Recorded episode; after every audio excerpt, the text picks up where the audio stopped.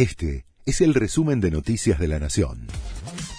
La Nación presenta los títulos del viernes 18 de marzo de 2022. Sin Cristina Kirchner durante la votación, el Senado convirtió en ley el acuerdo con el FMI. Fueron 56 votos a favor, 13 en contra del Frente de Todos y 3 abstenciones. La vicepresidenta solo encabezó la sesión en dos momentos y se fue del Congreso antes del final. El acuerdo con el FMI profundiza la fractura oficialista. La votación dejó al bloque gobernante dividido entre 22 senadores que votaron a favor y 13 en contra.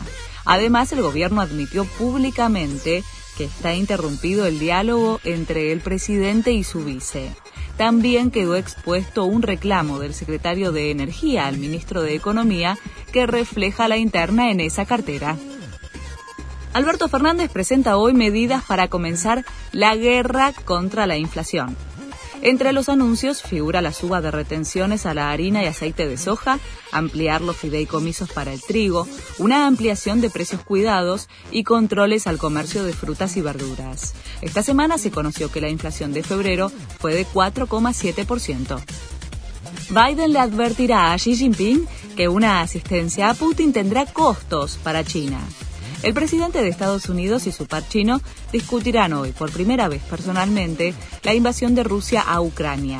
Biden intentará prevenir una ayuda directa de China a Rusia que podría escalar el conflicto y acercarlo a una tercera guerra mundial.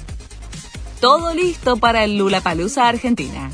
Después de dos años de pandemia, comienza la séptima edición del festival en el país con entradas totalmente agotadas. Desde las 11.30 estarán abiertas las puertas del hipódromo de San Isidro.